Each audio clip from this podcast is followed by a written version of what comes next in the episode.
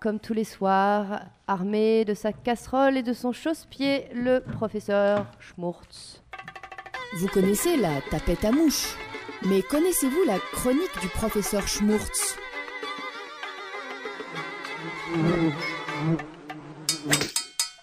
Amis de la pellicule et du poil à reluire 35 mm, bonjour. Alors depuis le 1er février, on nous a signalé quelques perturbations dans la diffusion des programmes BZ, hein, mouches et autres bestioles. Le film Halegi du programme BZ1, dès la première minute de diffusion, a vu sa mouche tomber en plein vol, hein, raide, et donc disparaître de l'écran pour le restant du film.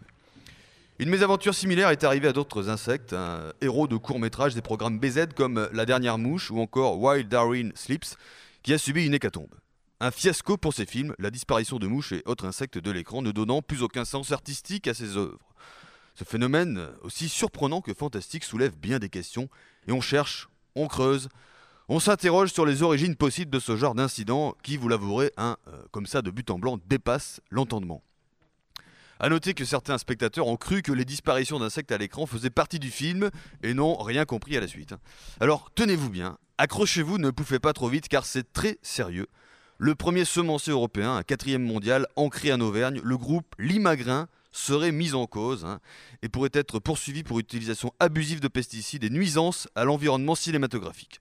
En effet, depuis le début du mois, dans les plaines de la Limagne, non loin de Clermont-Ferrand, Limagrin teste un nouvel insecticide alors que d'une part, ce n'est pas la saison et que d'autre part, il serait dans l'illégalité totale quant à l'utilisation de ce produit interdit à la vente industrielle. D'après les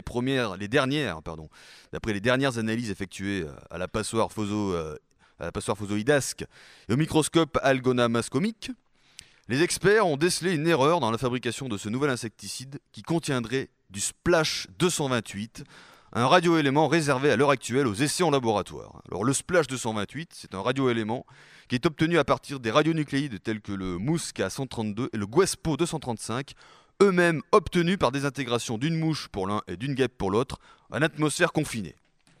Le Splash 228 présente des propriétés très étonnantes. En effet, il possède le pouvoir surpuissant, on peut le dire, hein, d'anéantir tout insecte de taille équivalente à celle d'une mouche, et ce sur n'importe quel support en mouvement ou vibration, que l'insecte soit par exemple à l'état de vie sur une plante ou représenté sur une feuille de papier par un dessin, gravé dans le bois ou dans la pierre, et bien évidemment à l'état d'image capturée par une caméra. Il faut bien souligner que le Splash 228 présent dans l'insecticide a la capacité d'agir dans un rayon de 50 km au-delà de la zone de pulvérisation. Précisons toutefois que les pellicules au repos ne présentent aucun danger. hein. En revanche, dès que le film est en mouvement, la période de désintégration du radioélément se cale sur le déroulement du film et donc du nombre d'images à la seconde. Et dès que la résonance radioactive est atteinte, le pouvoir destructeur du Splash 228 agit en conséquence comme une simple tapette à mouche de la vie ordinaire. Ce qui explique que les mouches et autres insectes sont tombés lors de la diffusion des films cette semaine comme on s'amuse à dire hein, depuis deux jours afin de désacraliser cet événement invraisemblable, là où l'imagrin passe, le film ne repousse pas. On peut imaginer que dans un avenir proche, hein, ce phénomène pourrait tout aussi bien toucher d'autres espèces ou d'autres objets. Et je peux vous dire que les réalisateurs ne vont plus faire les malins à rouler les pellicules dans les cabines de montage. Mais enfin, pour remédier à ce problème fort inquiétant, un chercheur auvergnat en physique nucléaire, un spécialiste en comportement bionaturel et psychopsychique des individus en état d'action moteur sur un tournage, préconise, une fois la séquence filmée et la pellicule développée, d'enfouir cette dernière dans la script pendant 48 heures.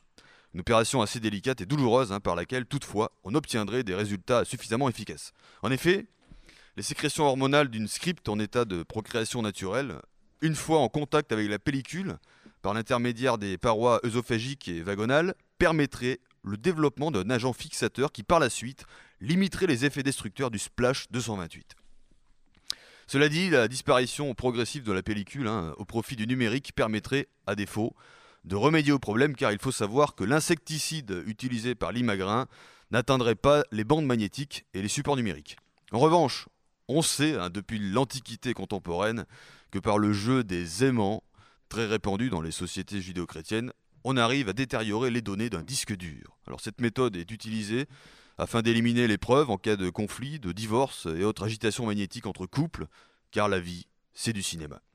La menace est donc bien présente et les réalisateurs n'ont qu'à bien se tenir. Et comme diraient les frères Kodakov, hein, célèbre duo d'humoristes cinématographes, avoir un film dans la tête n'empêche pas d'avoir des pellicules sur les cheveux. Merci professeur Schmurtz pour cette euh, chronique. Je tiens à préciser que l'équipe de Radio Campus Clermont est victime du froid, mais pas du splash 228.